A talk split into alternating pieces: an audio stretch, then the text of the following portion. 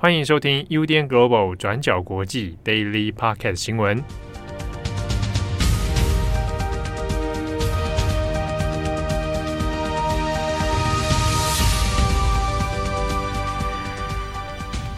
Hello，大家好，欢迎收听 UDN Global 转角国际 Daily Podcast 新闻。我是编辑会议，我是编辑木仪。今天是九月二号，星期五。对，来到星期五了，但今天是台风天，没错。据说周末也是台风天，戏子这边已经开始下起了暴雨。对，希望大家这几天可能出入都要小心，然后一样记得要带伞。没错。好，那今天呢，我们有三则的国际新闻要跟大家分享。那今天的第一则，我们先来说一下拜登的演说。那今年十一月呢，就是美国的其中选举。那在共和党还有民主党两党都非常撕裂的情况下，那拜登现在呢，也开始透过全国的演讲来凝聚气势，那希望呢，可以带领民主党守住国会的多数议席。那毕竟今年二零二二一整年，其实拜登都在忙着应付呃很多的事情，包括乌俄战争啦，还有国内的通货膨胀问题，再加上今年的夏天他又确诊等等。好，那拜登呢是在美东时间一号晚上的八点，在费城发表他的演说。地点选择在费城，其实也是呃别有用心，因为费城呢也是美国的民主摇篮，美国的独立宣言跟宪法就是在这边通过的。那我们先简单来讲一下这一场演讲的重点是什么？那这场演讲呢是被称之为为国家灵魂奋战 （Battle for the Soul of the Nation），那是呼应了拜登当初的竞选承诺，也就是要恢复国家的灵魂。那整场演说内容基本上就是谈美国的民主面临了威胁，所以也把矛头指向共和党跟川普，指责他们破坏美国的民主。那也呼吁选民一起对抗极端主义。那整场演说里面呢，拜登的措辞算是非常的强烈跟激昂的。那像是拜登就利用川普当时候的招牌口号“让美国再度伟大”，他就批评部分的共和党人呢就拥护这一个口号，那讽刺这些共和党人盲从川普的极右派政策，那这当中措辞也是非常的强硬。拜登就提到，这些拥护川普、拥护让美国再度伟大口号的人呢，甚至是愿意推翻民主选举、无视宪法，并且决心让美国倒退到一个没有堕胎权和避孕、没有隐私权，也没有同性婚姻的时代。那所以拜登就提到，今天我来到这里，开始呢向全国坦率地谈论我们面临的威胁。长期以来，我们一直向自己保证美国的民主获得保障，但事实并非如此。我们必须捍卫它、保护它、为它挺身而出。那这是拜登的演讲。那这次的其中选举呢，之所以关键，也是因为呢，会影响拜登在二零二四年的总统选举。假设民主党没有保住目前的国会多数议席，那么接下来拜登要推行的政策基本上都很难在国会上面通过，所以各方都在观察拜登这几个月以来的表现。那我们这边引用路透社的报道，那其中一位帮民主党筹款的人，他就提到，所有的捐助者都在留意要不要继续支持拜登竞选二零二四年的总统哦。那这当中也有不同的意见。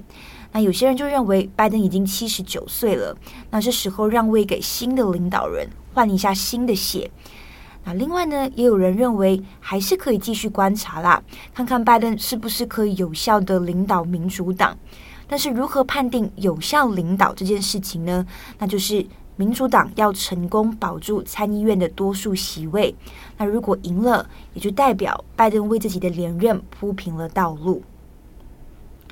那现在我们稍微整理一下美国参议院和众议院目前的这个席位。那目前呢，都是由民主党占据多数席位。在参议院的一百个席位里面，民主党和共和党是各占五十席。但是因为参议院的院长就是副总统贺锦丽，所以他有最终的这个决定权。那所以民主党是多数党。那参议院呢，今年将会改选三十五个席位，其中二十一个席位是共和党籍，那十四个席位是民主党籍。至于在众议院方面，是一共有四百三十五席，是会全部进行改选。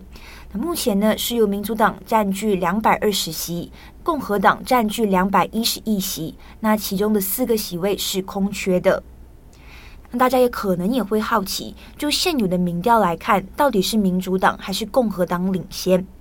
我们按照《华尔街日报》的民调来看，现阶段民主党的支持率是比起今年初更好一点的，他们的支持率是达到百分之四十七，那共和党是百分之四十四。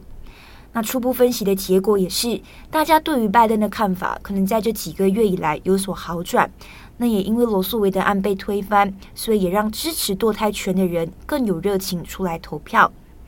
但就现况而言，还是很难判定，因为美国今年的通货膨胀还有经济状况都不好，那这也是共和党人的主要打击重点，所以共和党的支持率反超也是有可能会发生的事。好的，那今天我们第二则就来更新俄罗斯的消息。俄罗斯石油巨头也是陆克石油公司的董事长拉维尔·马格诺夫在九月一号过世了，享受六十七岁。那根据俄罗斯媒体的报道，马格诺夫是从莫斯科中央临床医院六楼的窗户坠楼身亡的。而这间医院的名称大家可能不陌生，因为曾经出入过很多的病患都是政治界或是商业界的知名人物，所以也被大家称作是克里姆林宫医院。而包含前几天过世的苏联末代总书记戈巴契夫也是在这里过世的。那我们先稍来介绍一下这位石油大亨马格诺夫生前的背景。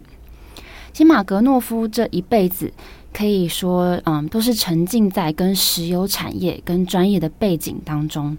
他在十九岁的时候就进入了俄罗斯国立石油天然气大学念书。那他家庭中的多个成员也都是从事跟石油产业相关的工作。例如说，他的爸爸是地球物理学跟油田的工程专家。那他的弟弟奈尔现在也是俄罗斯天然气工业石油公司 Tatneft 的负责人。那马格诺夫从一九九三年就加入了路克石油公司，这是一个专门提炼石油、天然气跟制造石油产品的一个企业。这三十年来，马格诺夫在这里经历了几个重要的管理职务，也在二零二零年被任命为董事长。那这个路克石油公司在俄罗斯的影响力其实是很大的，那它也是俄罗斯第二大规模的企业。过去，这个公司除了提升了西伯利亚油田的产量之外，也在里海跟波罗的海开发了新的油田。那这些重要的事迹也让马格诺夫在二零一九年获得了总统普丁颁赠的这个终身成就勋章。那其实自从俄罗斯跟乌克兰今年冲突爆发之后，路克石油公司是很少数对这个战争公开表明立场的俄罗斯企业。在战争开打之后呢，洛克公司的董事会也发表了声明，表示他们对乌克兰发生的悲惨事件表达了高度的忧心，也呼吁政府要快点结束这场战争。但值得注意的事情是，包括马格诺夫在内，自从二零二零年开始，已经有八个俄罗斯的能源大亨在很不寻常的状况之下离奇的身亡。例如，在今年一月，在这个战争开打之前，国营天然气的巨头 Gazprom 的这个高层之一就被发现死在列宁斯基村的一个小屋子的浴室里面。然后，在战争开打之后不到几天，又有两位能源业的高层被发现离奇的死亡。那接着，时间到了四月。俄罗斯天然气工业银行的前副总裁阿瓦耶夫跟他的老婆还有女儿也被发现死在了莫斯科自家的公寓之内。然后在隔一天，俄罗斯最大的液化天然气生产商 Novatek 的前副主席跟他的妻女也被发现死亡在西班牙的一个别墅里面。那在这之后呢，路克石油公司的一个高层主管也在五月过世。那刚刚提到这个 Gazprom 的北极专案承包商的高层，也在七月被人发现死亡在自家的游泳池里面，而且他的身上还有很明显的枪伤。那虽然以上这些人的死因目前还不知道是不是跟呃俄乌战争是有关系的，但是根据我们看的这些啊、外媒的资料里面，大多数的方向都是这样子推定的。尤其是在能源产业命脉掌握在国家手中的这个俄罗斯，现在战争还没有停止的迹象，而且现在全世界也都处在能源的危机之下。那很特别是，这些过世的人又刚好是可以左右俄罗斯能源业的寡头跟大亨，所以这就让外界很难不去联想，这八个人的死因是不是跟战争有关，或是跟普丁，或是克里姆林宫有关。那我们也顺便来更新一下俄乌战争现在的最新情况。之前乌克兰扎波罗热的核电厂五号机组因为遭到猛烈的炮火袭击而紧急关闭了。在全球都很担心会发生核电危机的状态之下，联合国的国际原子能总署 IAEA 派出的一群专家团队，在冒着可能会被呃轰炸的这个风险之下，目前已经平安抵达了位于扎波罗热的这个核电厂了。那他们接下来也准备要开始执行紧急的保护措施，那也有很有可能会在当地设立常驻的观察团队。让外界很关注的事情是，这次率队前往的就是联合国 IAEA 的总干事格罗西。那其他成员也是来自十个国家的专家。那根据目前的消息呢，他们会在核电厂里做大概两天的考察，接着会有八位专家确定会留下来。那这个总干事格罗西他就说，IAEA 会留在核电厂里，对现在的情势做专业技术上的评估，也会尽可能的帮助稳定局势。那这个扎波罗热核电厂呢，其实在三月初的时候是已经被俄军占领了。那虽然是被俄罗斯控制，但是核电站的主要工作人员其实都是乌克兰人。那在过去的几个月，我们可以看到的是，乌克兰跟俄罗斯双方都在互相指控对方轰炸核电站哦，因为担心说，万一真的意外走火，那核辐射外泄就会是很可怕的事情。那现在透过 IAEA 的这个人员进驻到核电站里面，乌克兰方面呢也是希望可以争取让核电站的周围成为非军事化的地区。那这边呢也在讨论说，是不是要让最多两名国际原子能总署的专家在这个核电站里面永久驻站？那目前是还在讨论当中的。那接着这边呢，我们也来补充一下这个戈巴契夫的葬礼。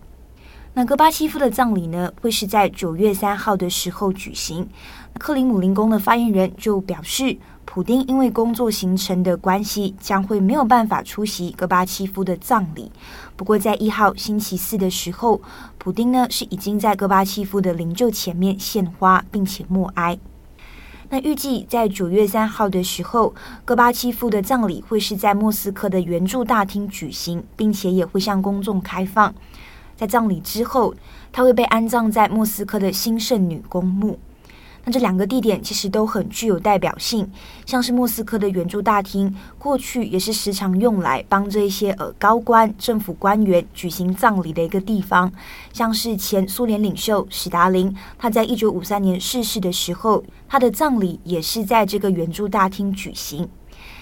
那戈巴契夫安葬的地点新圣女公墓呢，它也是俄罗斯最著名的公墓，主要也是来安葬当地一些著名的作家、剧作家、诗人或者是政治领袖等等。好的，那么以上呢就是今天的 Daily 新闻更新。那么今天的这个节目最后也要来跟大家更正一件事情。昨天的 Daily 上面我有提到爱沙尼亚的首相，那也很感谢，就是有听友来特别提醒说应该是爱沙尼亚的总理才对，不是首相。那其实昨天在看原文的时候，因为在英文它都会是直接写 Prime Minister，对。然后在马来西亚的语境里面，因为 Prime Minister 我们会直接翻译成首相，对。所以当时候在就是整理这个稿件的时候就没有多想，就很自然而然的把它翻译成首相了。在这边呢，也谢谢听友的提醒。那最后呢，我们要小小跟听众爆料一件事情，对，有关七号的消息，就是呢，他今天请假了，人不在戏纸，对，他不在家，而且你知道现在戏纸外面下着暴雨，据说他人跑出去玩了，对，他去呃有太阳的地方晒太阳了，对，然后留我们在这边暴风雨工作，而且重点是他刚刚还在就是感感觉可能艳阳高照的地方，就在群组里面传讯息说啊，今天又平安的要度过了，感谢飞天小女警的努力。是不是很欠揍？我们就是转角编辑固守在戏子这边，继续努力的工作，冒着暴风雨。我们就透过 Podcast 跟七号问候一下，希望你今天过得开心，祝你接下来的那个旅途愉快啊！弄他一下。好啦，也祝福大家有一个美好的周末。今天会上线的重磅广播呢，是我跟七号一起主持的，主要在讲的事情就是日本政府鼓励年轻人喝酒。那这到底是怎么一回事？大家也可以听一下我们的重磅广播。我是编辑惠仪，我是编辑木仪，我们下周再见，拜拜，拜拜。感谢你的收听，想知道更多详细资讯，请上网搜寻转角国际。